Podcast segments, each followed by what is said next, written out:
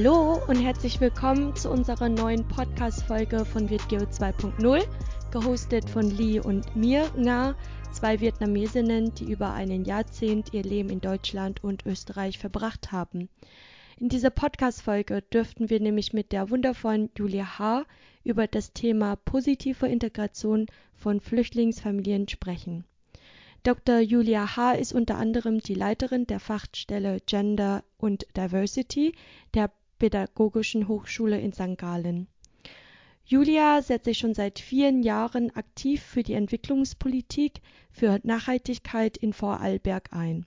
Sie ist zudem auch Referentin und Dozentin für Stress- und traumasensible Arbeit mit Frauen und Mädchen aus Krisen- und Kriegsregionen.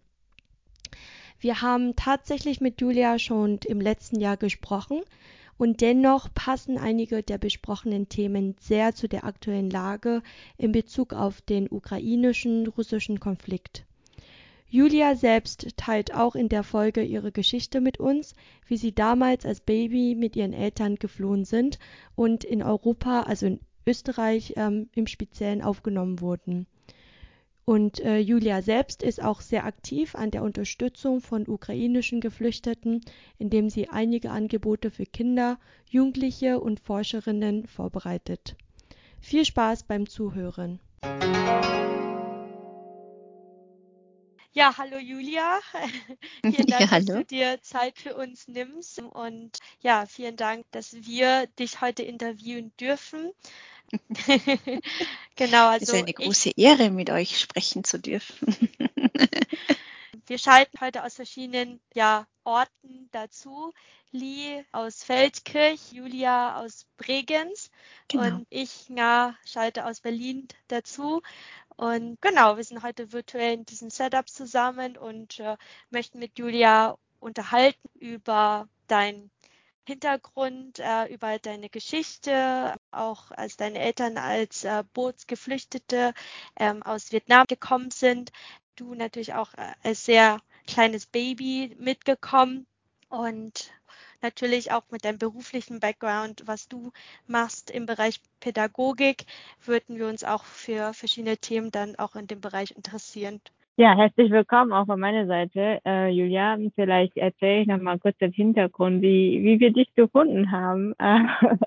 Und ja, es ist ein sehr toller Zufall gewesen, dass ich dann zufällig auch deine Arbeit und deine Thema gefunden habe über Video und das ist nämlich auch das Motto oder das Thema von unserem Podcast, dass wir Geschichten erzählen von der verschiedenen Menschen, von der vietnamesischen Diaspora, weil wir so viele interessante Geschichten haben und so viele tolle Menschen haben, die was zu erzählen haben. Und ähm, du bist natürlich eine der Personen davon. Vielleicht magst du uns mal anfangen und uns etwas zu dir erzählen.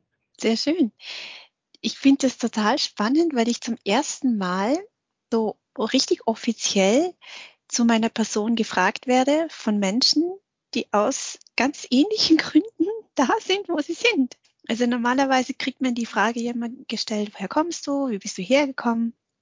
von Menschen, die ja schon lange in Europa leben oder ich würde sagen, jetzt einfach mal, wenn wir schon in diesem Themenbereich sind, von weißen Menschen, dass, dass die das interessant finden und, und heute darf ich jetzt sozusagen mit Gleichgesinnten, mit so Schwestern, würde ich fast oh. sagen, oder? Also ja, im Vietnamesischen sagt man das ja. doch irgendwie genau. so darüber sprechen. Und vielleicht sagt das schon mein Name, Julia ist ja nicht wirklich typisch vietnamesisch und ähm, hat auch eine lustige Geschichte dahinter. Äh, meine Eltern und ich sind 78, na, ja genau, 78 von ähm, Bandai, Bente geflohen mit dem Boot nach Malaysia und haben dort etwa ein halbes Jahr lang auf einer Flüchtlingsinsel in Bedong Pulau hieß diese Insel ausgeharrt, nachdem dann die UN, es gab damals, wie es auch heute noch gibt, aber nicht mehr so viel umgesetzt wird, nach UN-Resolution gab es dann unterschiedliche Länder, die dann bestimmte Anzahl von Flüchtlingen aufgenommen hat. Und wir sind dann nach Österreich gekommen. Also wir sind nicht nach Deutschland, sondern nach Österreich gekommen mit der UN-Auflage. Damals waren es, glaube ich, etwa, ich würde sagen, 500 Geflüchtete aus Malaysia und Umgebung. Also die vietnamesischen Geflüchteten kamen meistens tatsächlich in Malaysia, Thailand, ähm, den Philippinen, so diese Region kamen die an und von dort aus wurden sie dann verteilt. Da ging aber schon eine sozusagen erste Fluchtbewegung voraus. Das war dann wirklich äh, 74, 75, so die Wiedervereinigungszeit. Da waren ja die ersten Geflüchteten, sind ja regierungsnahe Personen gewesen, sehr gut ausgebildete. Es ist ein bisschen diese Fluchtbewegungen ähneln sich immer wieder. Also man kennt es auch aus dem Syrienkrieg. Zuerst flohen eben Menschen, die Regierungsopposition war das dann damals in Syrien und sehr hochgebildete Menschen. Das war in Vietnam ähnlich. Amerikanische regierungsnahe äh, Personen, hochgebildete. Und dann kam eben diese andere, die zweite Bewegung Ende der 70er Jahre, die dann ja meistens auch die Regionen an den Küsten betroffen hat. Und dann wieder Mitte 80er Jahre dann nochmal so eine Fluchtbewegung, bis es dann in den 90er Jahren dann aufgehört hat, weil es dann für die Geflüchteten einfach ganz, ganz schwierig wurde. Ja, und dann war das so, kamen wir in Wien an. Und da muss man sagen, damals war das natürlich eine ganz andere Zeit. Die Zeit, in der man gegen Kommunismus war in Europa, ist natürlich was ganz, was Positives gewesen. Also das war ja auch so kalter Kriegzeit und, und in dieser Zeit war das alles, was eben gegen den Kommunismus war, das war ja sozusagen der gemeinsame Feind des Westens, das war sehr willkommen. Also es ist ganz anders, wie, wie wir heute leben. Wenn wir über Geflüchtete sprechen, ist das ja eigentlich schon der Feind, ja. Und, und damals wurden wir sehr, sehr ähm, wohlwollend aufgenommen. Das ist doch das, was ich auch immer wieder versuche, dieses Narrativ zu erzählen, dieses, wie man in den Wald schreit, so schreit es dann auch, so heilt es dann auch wieder zurück. Also die Anfangszeit war wirklich sehr unterstützend, sehr wohlwollend. Der damalige Bundeskanzler, der Bruno Kreisky, der hatte meine Eltern mit, ich glaube, ein paar anderen vietnamesischen Geflüchteten abgeholt vom Flughafen. Also muss sich vorstellen, oh, wow. das ist, wenn die Frau Ehre. Merkel, ja, wenn die Frau Merkel irgendwo am Flughafen steht und, und, und die Geflüchteten abholt und sie begrüßt und, und sie empfängt, sozusagen, ja. Es gab dann später dann einen Bundespräsidenten, der Kurt Waldheim, der war damals, während meine Eltern in Malaysia waren, war er UN-Botschafter und hat sich auch darum gekümmert, dass die Geflüchteten korrekt gekleidet sind. Ja, das war ja eine, eine tropische Insel mitten im Winter, im Februar der ist mit denen einkaufen gegangen, mit meinen Eltern in die Stadt rein und hat denen noch Pullover und sowas besorgt, dass die halt dann im Flieger ausgestattet sind und dann, wenn, als sie dann am Flughafen im Februar, das war ja wirklich bitterkalt und Winter, dass sie dann auch warm genug hatten. Und ähm, die Presse war da und alles war da. Und ich weiß es nicht mehr, was, wie viel es genau war. Mein Vater hat mir erzählt, er hatte dann vom, vom Kanzler dann ich glaube, 50 Schilling oder 100 Schilling in die Hand gedrückt bekommen. Also noch mein Geld dazu, als sie kamen. Und müsst euch vorstellen, das ist natürlich schon ein Eindruck, den man hinterlässt. Ich komme als geflüchteter Mensch mit nichts in den Händen, außer meinem Pullover und Flipflops und meiner Frau und meinem Kind. Und dieses Land schenkt mir Kleidung, damit ich es warm habe. Und der Kanzler gibt mir Geld. bei der Ankunft. Also das hat stark geprägt. Also das würde ich jetzt aus psychologischer Sicht dann sagen, eine extreme Bindung zu diesem Land aufgebaut, so wie man aufgenommen wurde. Und dann wurden die Familien, es waren ja hauptsächlich auch, wie es ganz in vielen anderen Flüchtlingsbewegungen ist, dass es eher Männer, junge Männer waren, die geflüchtet sind. Wir waren eine der ganz wenigen Familien und ich war sogar das allererste Flüchtlingsbaby in Vorarlberg. Wir wurden dann nach Vorarlberg gebracht und dort begann eigentlich auch die Flüchtlingsarbeit der Caritas in Vorarlberg. Also mit uns wurde so sozusagen die Caritas-Arbeit für Flüchtlinge etabliert. Also es ist ja ein sehr christliches Gebiet, muss man sagen. Vorarlberg, überhaupt Österreich ist sehr katholisch geprägt.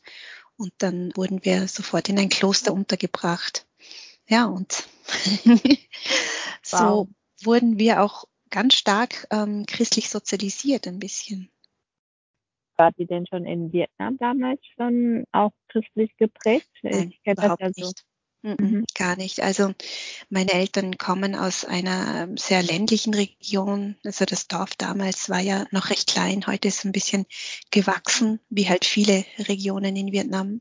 Aber Religion, ich würde sagen, dass der Ahnenkult eine große Rolle spielt. Ich würde nicht mal mehr sagen, dass, dass meine Eltern buddhistisch sind, sondern es sind ja viele Elemente, die zusammenkommen und man sagt dann, ja, man ist buddhistisch, aber eigentlich ist es mehrheitlich, würde ich sagen, ein Ahnenkult, der ja. sich viele andere Sachen bedient. Ja. Und das würde ich auch sagen, hat sehr stark geholfen, weil der, der Glaube an unterschiedliche Dinge, muss man fast sagen. Es gibt ja viele Geister und eben die Ahnen, mhm. die man ehrt und, und die wichtig sind, die großen Einfluss haben auf unser Leben. Ja, das, dieses Zusammenspiel von unterschiedlichen Glaubensrichtungen hat ihnen schon geholfen, dass sie jetzt eine große Mono-Religion jetzt nicht unbedingt abschreckend gefunden haben, sondern ja, das ist jetzt ah, auch ein was Neues, was dazukommt und was hilft, ist gut.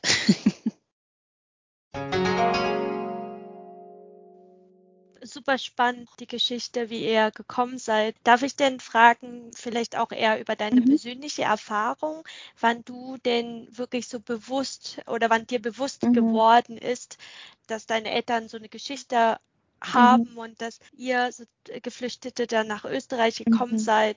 Wann hast du denn auch angefangen, mit deinen Eltern darüber zu sprechen? Dieses Thema ist ja allgegenwärtig. Ich glaube mhm. sogar, dass das tief in sehr vielen Familien, die geflüchtet sind oder bei sehr vielen Personen, das immer noch ein, ein Stück weit ein trau traumatisches Erlebnis ist, weil viele diese Bootsfahrt oder diese Flucht, muss man sagen, nicht unbedingt glimpflich in Erinnerung haben. Also vielen ist es so ergangen, dass sie überfallen worden sind. Ja, einfach schreckliche Dinge erlebt haben. Meine Eltern sind nicht überfallen worden, aber sie hatten es wirklich unglaublichen Sturm überlebt. Sie waren irgendwie eine ganze Woche auf See, waren natürlich auch gar nicht darauf vorbereitet, so lange auf See zu sein. Ihr Schiff war natürlich auch jetzt ein Fischkutter, muss man sagen, war nicht ausgerichtet auf, auf für die hohe See. Sie hatten einfach unglaublich viel Glück. Also wirklich sehr viel Glück, die, den Sturm überlebt zu haben, überhaupt ankommen, lebend heil angekommen zu sein. Und dann halt die Zeit im Flüchtlingslager war auch nicht angenehm. Also man kann sich vorstellen, es ist einfach kein Zuckerschlecken. Das ist heute noch so und das war damals so. Und diese Zeit, die ist einfach so stark in Erinnerung geblieben, dass das diese Verarbeitung von diesen Ereignissen, dieser Teil von der traumatischen Verarbeitung, das ist immer wieder erzählen, immer davon wieder erzählen. Es gibt unterschiedliche Wege, wie man damit umgeht. Manche schotten sich ab, reden gar nicht darüber, wollen überhaupt nichts damit zu tun haben und andere haben das Bedürfnis, immer wieder darüber sprechen zu müssen oder zu wollen. Und das hilft dann auch. Und das ist etwas, was mich in meiner Kindheit immer wieder begleitet hat, auch in der Erziehung. Ja, also ja. sei froh, dass du da bist, weil wir haben ja Leib und Seele und alles gegeben und äh, geopfert und dass wir da sein dürfen. Und das ist wirklich immer ein Teil, ein Stück weit Teil meiner Erziehung gewesen, dieses ähm, Hinweisen auf das schlechte Gewissen, das ich haben sollte, dankbar sein sollte. Also von daher war mir schon sehr früh bewusst, was für eine Geschichte wir haben da können wir wahrscheinlich auch aus Erfahrung sprechen, oder zumindest ich, dass die vietnamesische Erziehung größtenteils auch schon in die Richtung geht, basierend auf was die Eltern auch erlebt haben. Also dir wird ja, ja wirklich bildhaft immer wieder daran erinnert, welche Schwierigkeiten man hatte und wie gut wir das jetzt haben, dass mhm. wir das wirklich zu schätzen wissen. Mhm. Ich finde auf der einen Seite, also wir, wir lernen zu schätzen. Wir lernt von sehr früh wirklich auch so respektieren zu schätzen, wissen, dass die Älteren alles für einen gemacht haben. Ne? Und auf der anderen Seite ähm, denkt man dann, äh, zumindest wenn man klein war und auch dann in Teenageralter kommt, ne, dass man dann, man erlebt ja verschiedene Phasen, man dann sagt, oh, eigentlich habe ich schon so oft gehört, ich weiß, ich weiß das. Mhm. Das ist ja so ein Killer-Argument. Kann ja gar nichts dagegen tun, dass es so war. Also ich war ja. Ich habe so viel Gut auf dem Konto, das kann, das kann ich mir ausgleichen. Genau. Das ist schon für ein Lebtag ist das schon ausgesorgt, dieses Argument oder so.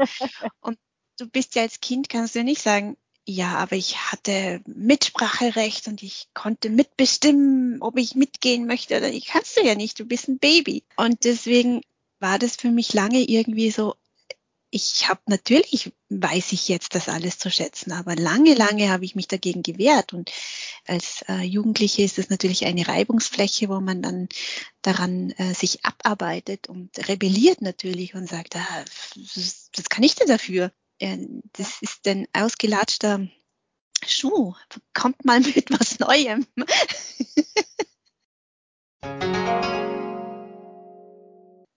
Ja, wir sind jetzt gerade so gut bei dem Thema Erziehung. Mhm. Da würde ich mich interessieren, da du ja auch als Baby angekommen bist. Ich meine, in deinem Bewusstsein hast du ja auch die deutschen äh, Werte, die Schule und Erziehung mitbekommen.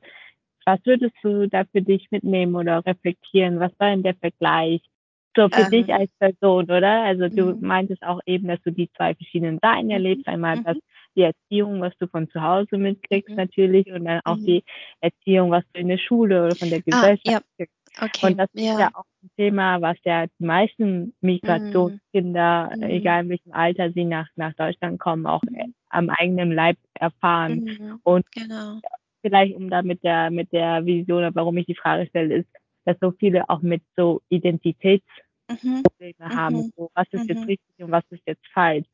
Meine Generation oder mein Jahrgang, muss ich sagen, ist ja genau in dieser Zeit gekommen, wo, wo dieses Thema mit unterschiedlichen Identitäten, unterschiedlichen Kulturen und Sprachen und so weiter noch gar nicht so wahnsinnig viel anfangen konnten. Da war ja alles ein bisschen binär, entweder oder. Entweder bist du das oder das oder das ist deine Heimat, Österreich ist deine Heimat oder Vietnam. Und es gab die Idee eigentlich noch gar nicht, dass man irgendwie beides sein kann oder was ganz was anderes. und ähm, von daher weiß ich das sehr gut, dass das es wird einem sehr schnell deutlich, dass man nicht Österreicherin ist in einem österreichischen Kontext, in der Schule oder im Kindergarten. Es wird einem ganz schnell bewusst, ich bin anders. Du bist ja, auch oh, keine Vorarlbergerin. Ja, genau, genau. Keine Ziele. Richtig. also ohne dass man es dir sagt, dass du das bist anders, wird dir einfach ganz schnell deutlich, du bist anders. Ja? Man spricht anders mit dir oder es wird anders mit dir umgegangen und so weiter. Und, und es ist immer ein bisschen was, ja, was anderes. Und dennoch äh, gibt es aber, wie soll ich sagen, Bereiche und Menschen, die dich so nehmen, wie du bist. Und du kannst Freundschaften äh, aufbauen, du hast sozusagen deine kleine Community und lebst eigentlich schon auch in diesem Kontext. Und ich habe damals als Kind oder als Jugendliche wurde mir immer wieder die Frage gestellt, ja, als was siehst du dich als Vietnamesin oder als, als Österreicherin? Und, und da ist dieses klassische, man nennt es Othering, ja, das zu jemanden anders machen weil ich hätte mich nicht so als hundertprozentige Vietnamesin gesehen, weil ich bin nicht in Vietnam aufgewachsen. Ich spreche die Sprache nicht mal gut und, und ich habe mit vietnamesischer Volksmusik oder die Musik, die meine Eltern gehört haben, konnte ich nicht viel anfangen. Ich habe Popmusik gehört. Ich war großer New Kids on the Block Fan, wie viele andere Mädchen auch.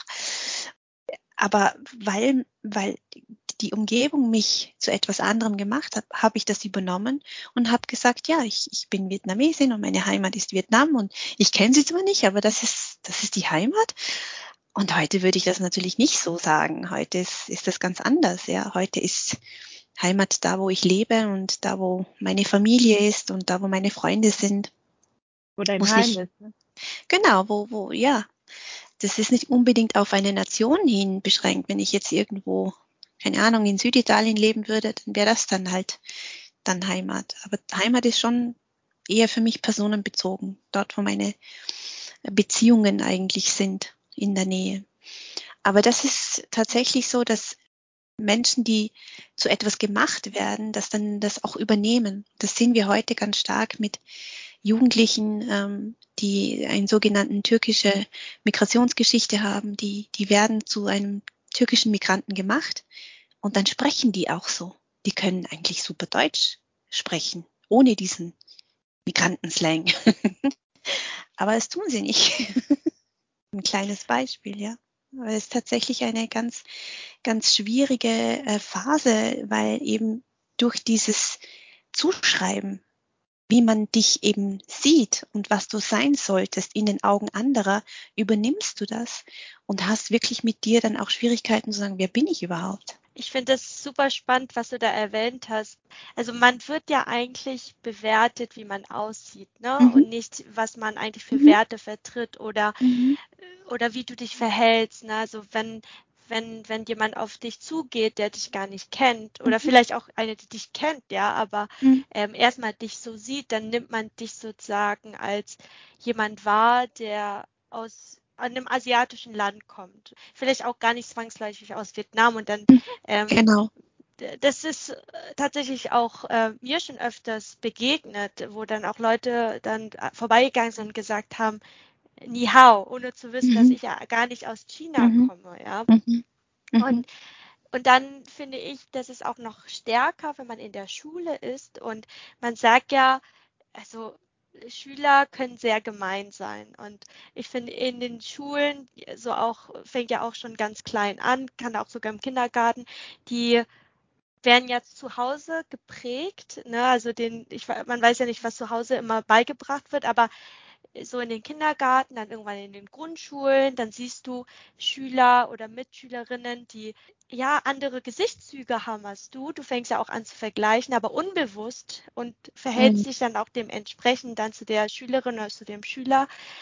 Und wenn man dann damit aufwächst, ne, also man wird ja auch durch seine Umgebung geprägt, dass man dann doch irgendwann die Frage stellt, wie du sagst, wer bin ich? Warum mhm. sind die Leute so zu mir? Und dann fängt man an, so eine kleine Identitätskrisis zu, zu haben. Mhm. Ähm, zumindest war es bei mhm. mir dann auch mhm. so irgendwann, ne? weil ja. du ja eigentlich denkst, eigentlich bin ich doch Teil von der Schule, von der mhm. Klasse, genau. aber irgendwie werde ich anders behandelt. Ne? Mhm. Und genau, und das, das ist echt ein spannendes Thema. Vielleicht kannst du da auch aus deiner pädagogischen Sicht erzählen, ob es eventuell Methoden gibt, was man als Lehrbeauftragten mhm. machen kann in Schulen, mhm. in Kindergarten vielleicht auch schon, um vielleicht ähm, die Schüler zu sensibilisieren für solche Themen. Hast genau. du da vielleicht auch Erfahrungsberichte? Es gibt ja ganz unterschiedliche Ansätze, wie man das ähm, angeht. Aber Faktum ist natürlich schon, dass Kinder und Jugendliche in dem Alter nach Zugehörigkeit suchen. Also die Identitätsbildung findet ja nicht mit einem selbst statt oder mit mir selbst statt, sondern immer in Interaktion mit anderen. Wie sehen mich andere? Wie wirke ich auf andere? Und ist ja die, die, der Spruch, dass ich mich erst in anderen wiedererkenne, ist ja nicht von ganz ungefähr. Also ich kann mich erst als mich erkenntlich machen oder meine Identität, Identität erfassen, indem ich mich überhaupt mit anderen abgebe. Also Kinder erfahren sich als Kind, weil sie mit ihren Eltern sind und diese Rolle übernehmen und so weiter. Und daher ist es eben auch so schwierig, äh, genau in, in diesem Alter, wenn man sich selber finden möchte, möchte man sich ja dann auch ein Stück weit anpassen, um gemocht zu werden. Also das liegt jetzt nicht nur an uns, weil wir jetzt ähm, asiatischen Hintergrund haben, sondern es ist generell so, wie wir haben eine Peer Group und in der möchten wir irgendwie dazugehören und, und, und gemocht werden.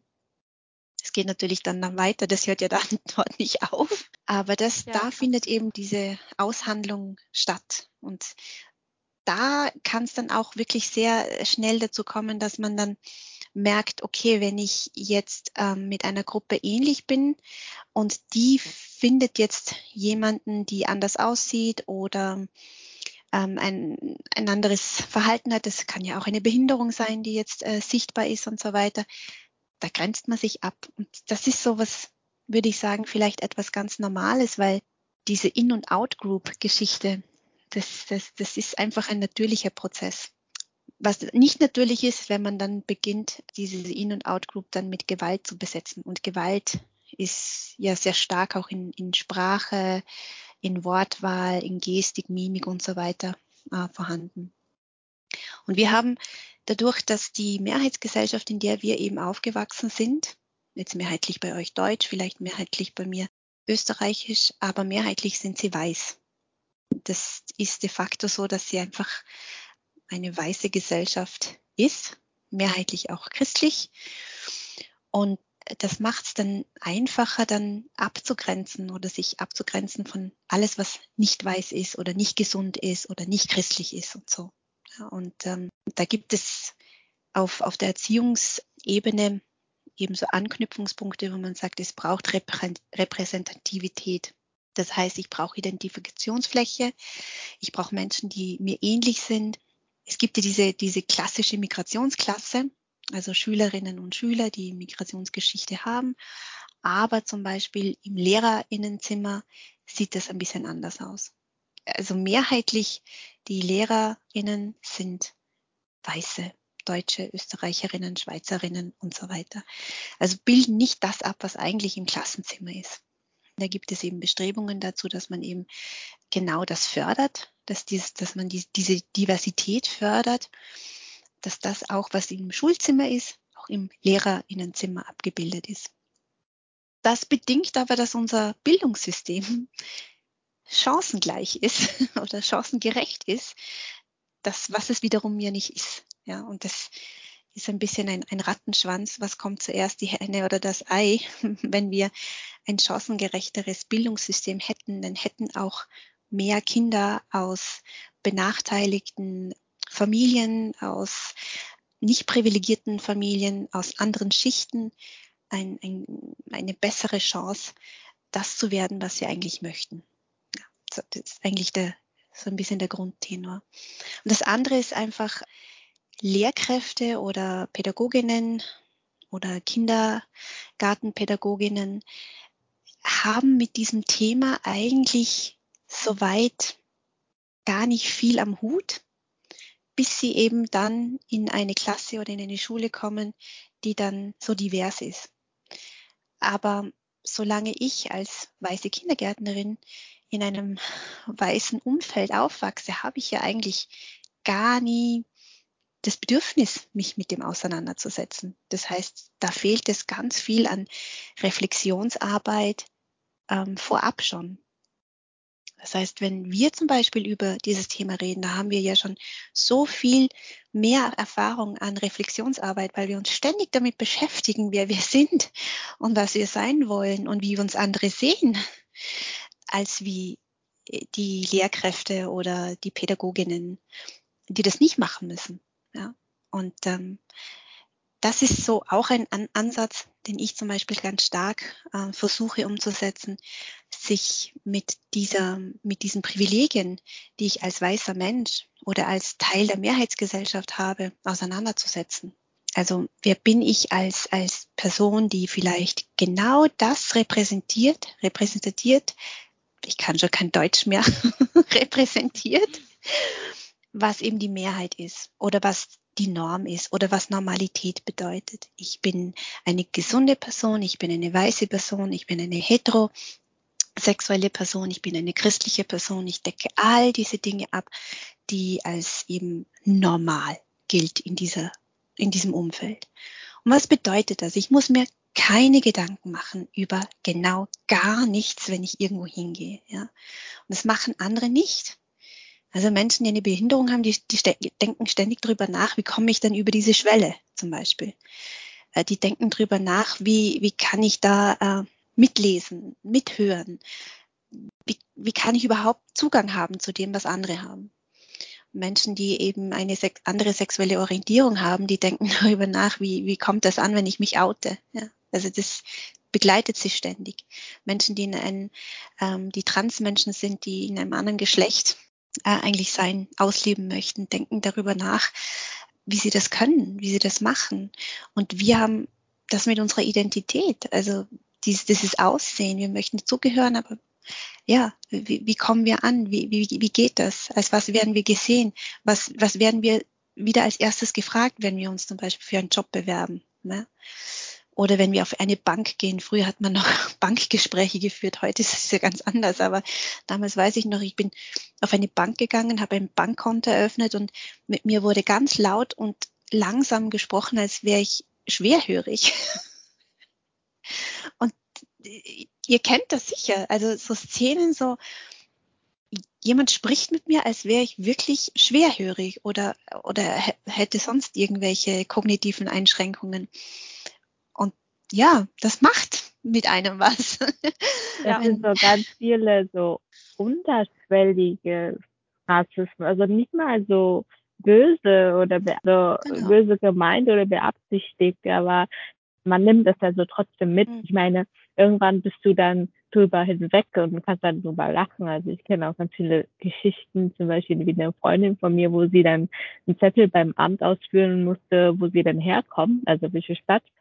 Und sie dann Norden hingeschrieben, also Norden ist eine Stadt in der Nähe von Kiel in Deutschland. Mhm. Und, und der Sachbearbeiter einfach nur das EM weggestrichen hatte und dann Vietnam dazu geschrieben hat.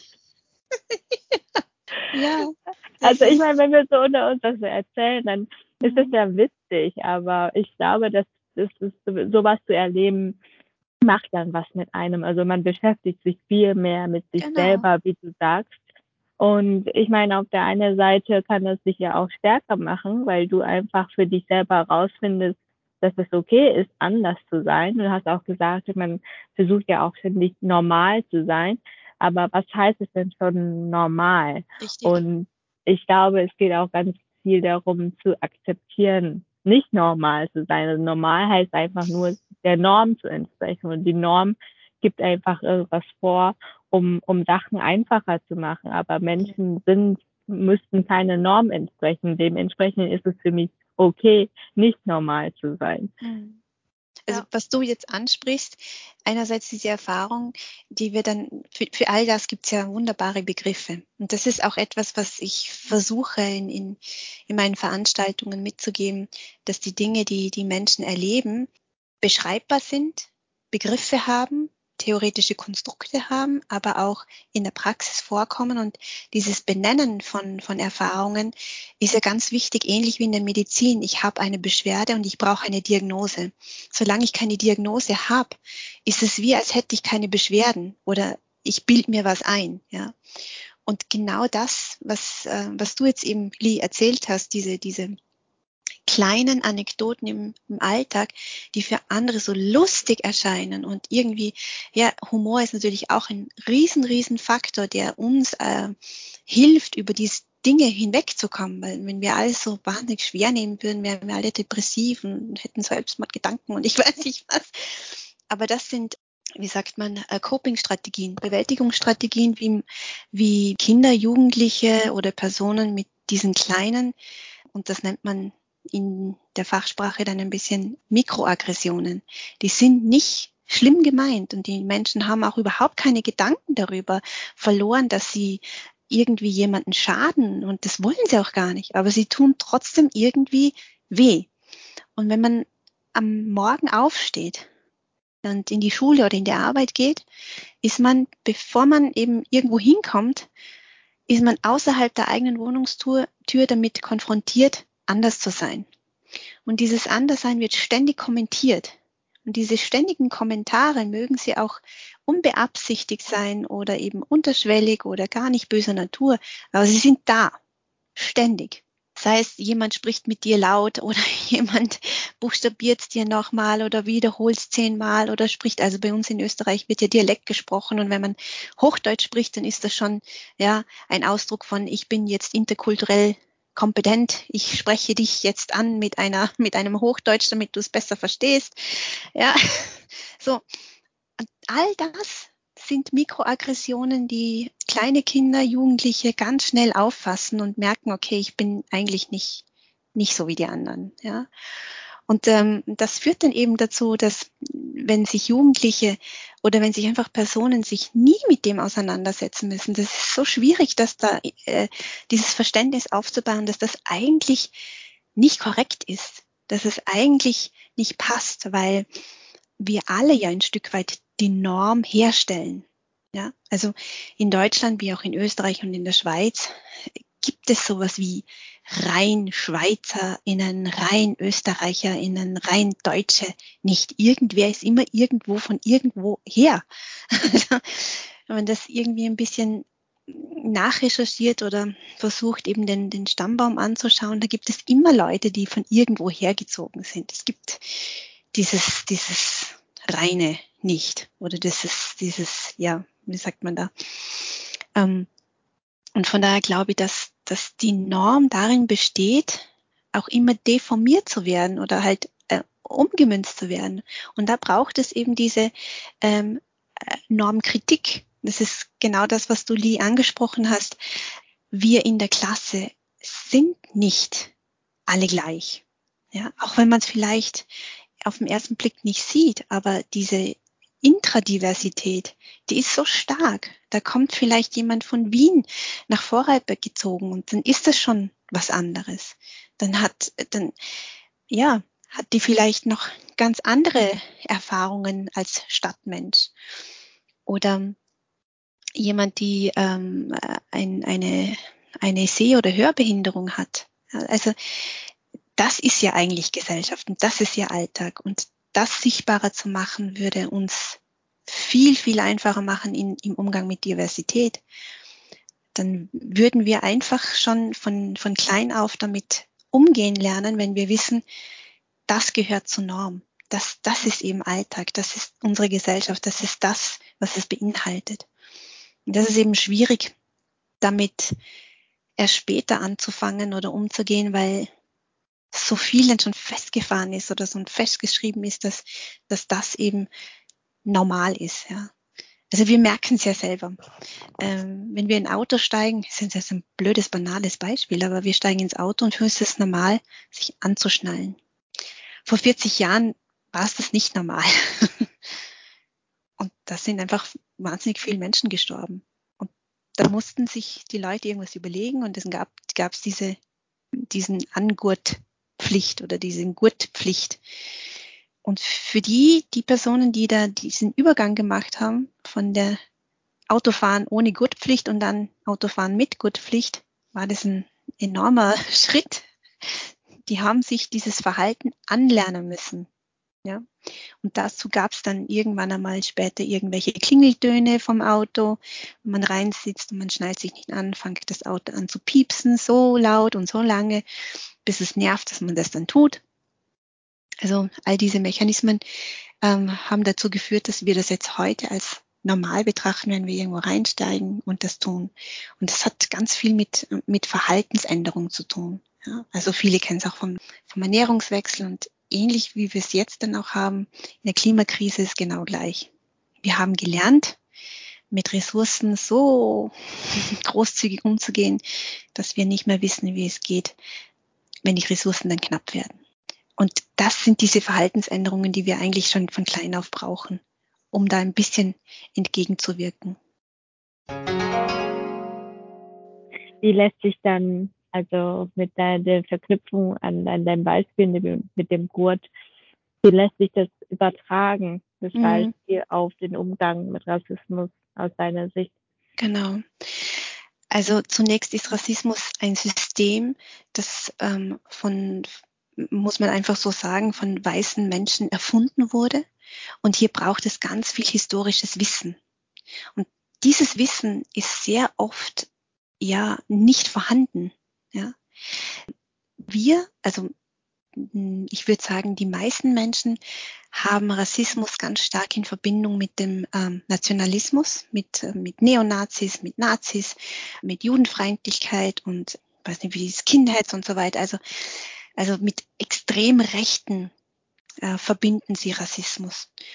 Und was aber viele nicht wissen, ist, dass wir generell in einer, in einer sehr rassistischen Umfeld schon aufgewachsen sind. Also wir werden rassistisch sozialisiert, würde man sagen. Ja. Also das alles, wenn wir uns bestimmte Kolonialprodukte anschauen, wie zum Beispiel Schokolade, der Kakao wird ja nicht hier angebaut, aber die Schweiz rühmt sich mit ihrem Produkt, dass es das Land der, der Schokolade ist, ja, oder oder Belgien Und diese Dinge werden nicht reflektiert und werden eigentlich gar nicht genau angeschaut, woher kommt denn eigentlich dieses Produkt Kakao und wer profitiert denn eigentlich von dieser Veredelung dieses, dieses Produkt der Schokolade. Schokolade wird ja nicht auf dem Feld angebaut und geerntet, sondern es wird ja in bestimmten Regionen geerntet, angebaut. Aber verdienen tun dann die großen Konzerne, die dann dieses Produkt veredeln. Und so Aber ist, ist das denn noch Rassismus oder ist es schon die Wirtschaft? Also, was ich versuche zu erklären, ist, dass viele Dinge auf Kolonialzeit her profitieren. Und diese Kolonialzeit ist geprägt von Rassismus, die das eben unterstützt hat. Und das Profitieren davon ist Teil des Rassismus. Ja, also wir, wir entwerten bestimmte Personen, damit ich es ausbeuten kann. Es geht eigentlich um einen Ausbeutungsmechanismus und zudem gehören dann eben Mechanismen wie Entwertung dieser, dieser Menschen. Und da geht es auch um die Entwertung deren Güter, Entwertung deren Leistungen und Entwertung deren Kenntnisse über bestimmte Dinge. Ja. Und das gehört dazu. Das ist ganz ähnlich, also im, im Bereich des Genders wissen wir, wissen wir es eher noch, dass, dass wir in, einem, in einer sehr sexistischen Welt leben. Dass unsere Werbeplakate, unsere Filme alle sehr, sehr sexistisch sind. Und da haben wir das geschafft, ein bisschen noch mehr zu reflektieren und realisieren, wie sexistisch unsere Welt ist. Aber im Rassismus ist es noch viel, viel stärker unbewusster Rassismus, den wir im Alltag erleben. Und wenn wir das verstanden haben, dass das eigentlich die Personen der Mehrheitsgesellschaft Teil von dem sind, weil sie sich nicht damit beschäftigen, erhalten sie das am Leben. Und so, solange sie das nicht verstanden haben, wird es auch extrem schwer, das entgegenzuwirken. Und darum ist eben dieses, dieses Wissen um Rassismus und über Rassismus etwas, was wir, also die äh, Autorin Exit Racism, Tupoka Ogette heißt sie, glaube ich, die hat, die hat das so bezeichnet, dass äh, das Wissen um Antirassismus-Trainings, Antirassismus-Denken oder Rassismus kritisch zu denken ist wie ein Muskel. Da muss ständig irgendwie trainiert werden, dass wir da darüber sensibilisiert werden und das dann wie in unseren Alltag einbauen. Also mit der Geschlechtergleichstellung haben wir das ein Stück weit schon ein bisschen im Bewusstsein drinnen, dass wir in einem patriarchalen System leben und dass wir halt ständig darüber denken müssen, was ist denn das, was heißt denn das für mich als Frau? Ja. Das haben wir da ein bisschen schon geschafft, aber ganz ähnlich ist es eben auch auf der rassismuskritischen Ebene. Was ist denn eigentlich Rassismus? Ja. Und ich glaube, da ist auch sehr viel Aufklärungsarbeit nötig. Unbedingt, ja. genau. Also ich meine, das ist ja für uns wie eine Gewohnheit, dass wir ja bestimmte Anmerkungen bekommen oder, oder machen. Ja? Also wir sind ja auch mhm. Teil der Gesellschaft. Wir verfahren ja auch in diesem Muster, dass wir ja auch teilweise vielleicht auch Anmerkungen machen, die indirekten Rassismus ausdrücken, was wir ja selbst nicht erkennt. Und ähm, das ist leider bei uns schon zu einer Gewohnheit, die dann immer wieder uns vors Auge geführt mhm. wird. Das ist wir müssen es antrainieren, das anders zu machen. Genau. Und, ähm, und ich glaube, diese Aufklärungsarbeiten von ganz vielen Leuten, die jetzt gerade gemacht wird, und das kann echt immer noch mehr werden. Und ich merke das auch immer wieder, auch jetzt in dem Gespräch mit dir, mit Lee und über bestimmte Sachen reflektieren. Ne? Das ist, du denkst dann, oh ja, stimmt, das, das ist mir so gar nicht aufgefallen, mhm. dass es so war. Wenn man in dem Moment auch vielleicht in einem Gespräch mit jemand anderem sozusagen schnell reagiert oder Sachen mhm. sagt, die man in dem Moment gar nicht so schnell re äh, reflektiert. Und dann erst später in so einem Gespräch mit anderen Leuten dann erst darüber nachdenkt. Und mhm. das sollte man dann äh, oft machen. Und genau. ich glaube, ob das, ich weiß nicht, ob das vielleicht aus Faulheit ist, ob es aus Bequemlichkeit ist oder ob das vielleicht auch ja aus Nichtgewohntheit ist, dass man ja dann, ja, das dann gar nicht mehr tut, diese Reflexion ich denke auch, das Thema ist ja kein leichtes Thema. Das ist ja nicht äh, ein schweres Thema, aber doch ein sehr wichtiges Thema, ähm, über Rassismus zu sprechen und zu reflektieren. Und ich meine, wir haben das Gespräch ähm, auch angefangen mit äh, Migration und äh, ein sehr schönes Beispiel, wie Integration funktioniert, also wie, wie, wie eine positive und freundliche Aufnahme die Integration fördert. Und ich denke auch, dass es dazu gehört, um Rassismus zu bekämpfen. Ähm, also äh, der erste wichtige Schritt eigentlich, um mhm. Rassismus zu bekämpfen mit einer Offenheit, um eine kulturelle Diversität ja auch zu fördern, die ja auch eine Bereicherung ist für jedes Land. Ja. Und ich glaube, das merken wir auch ganz deutlich hier, wo wir, wo wir hier leben.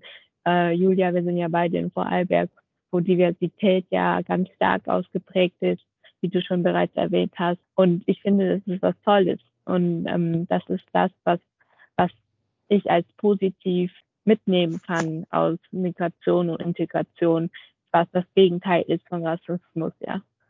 Absolut, absolut. Und es ist ja schon ein Stück weit, sind wir ja den Botschafterinnen für dieses Thema. ja, super. Und ich glaube, vielleicht um das Ganze ein bisschen positiver jetzt doch ähm, aufzurunden, ich glaube auch mit der Globalisierung und vor allen Dingen auch dass, dass man jetzt auch äh, in Partnerschaften ist mit jemandem aus einem anderen Land oder äh, mit einem anderen Migrationshintergründen. Das passiert ja jetzt immer wieder öfters. Und ich glaube, dass in der Hinsicht die Leute oder die Gesellschaft viel offener sind, auch für andere Kulturen und auch viel öfters reflektieren, weil sie ja auch Einblicke in andere Kulturen haben. Und ich glaube, da sind wir auf jeden Fall schon mal ein Stück weiter und bewegen uns eigentlich auch trotzdem auf einem guten Weg. Ja, es, äh, wenn wir uns eine schöne, schmerzfreie, gewaltfreie Welt uns vorstellen, bleibt uns ja nichts anderes übrig, als da dran zu bleiben. Ja. Und schöner noch, wenn wir, wenn wir Lust daran haben und nicht gezwungen werden.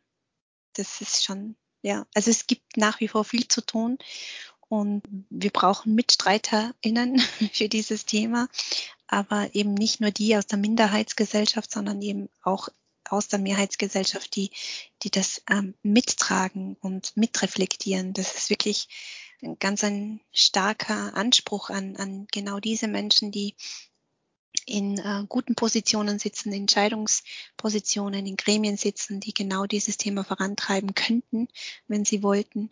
Und wir unterstützen sie dabei.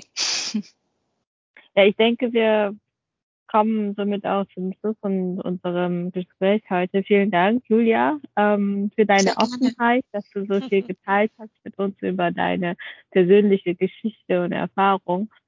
Und äh, ich finde auch immer wieder sehr schön, dir zuzuhören, weil du Absolut. doch immer so die richtigen Worte findest, um dich auszudrücken. Und da merkt man einfach deine, deine Art Bildung und deinen Hintergrund, dass du dich da sehr viel mit beschäftigt hast. Vielen Dank. Ja, danke euch für die äh, wunderbare Einladung, das Vertrauen auch und ich danke auch für eure Geduld.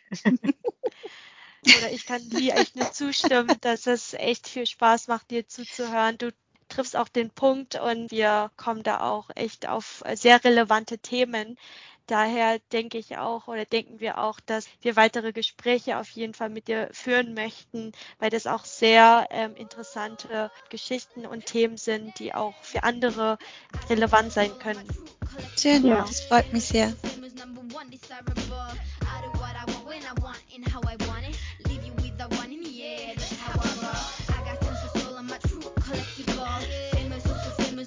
on sabe?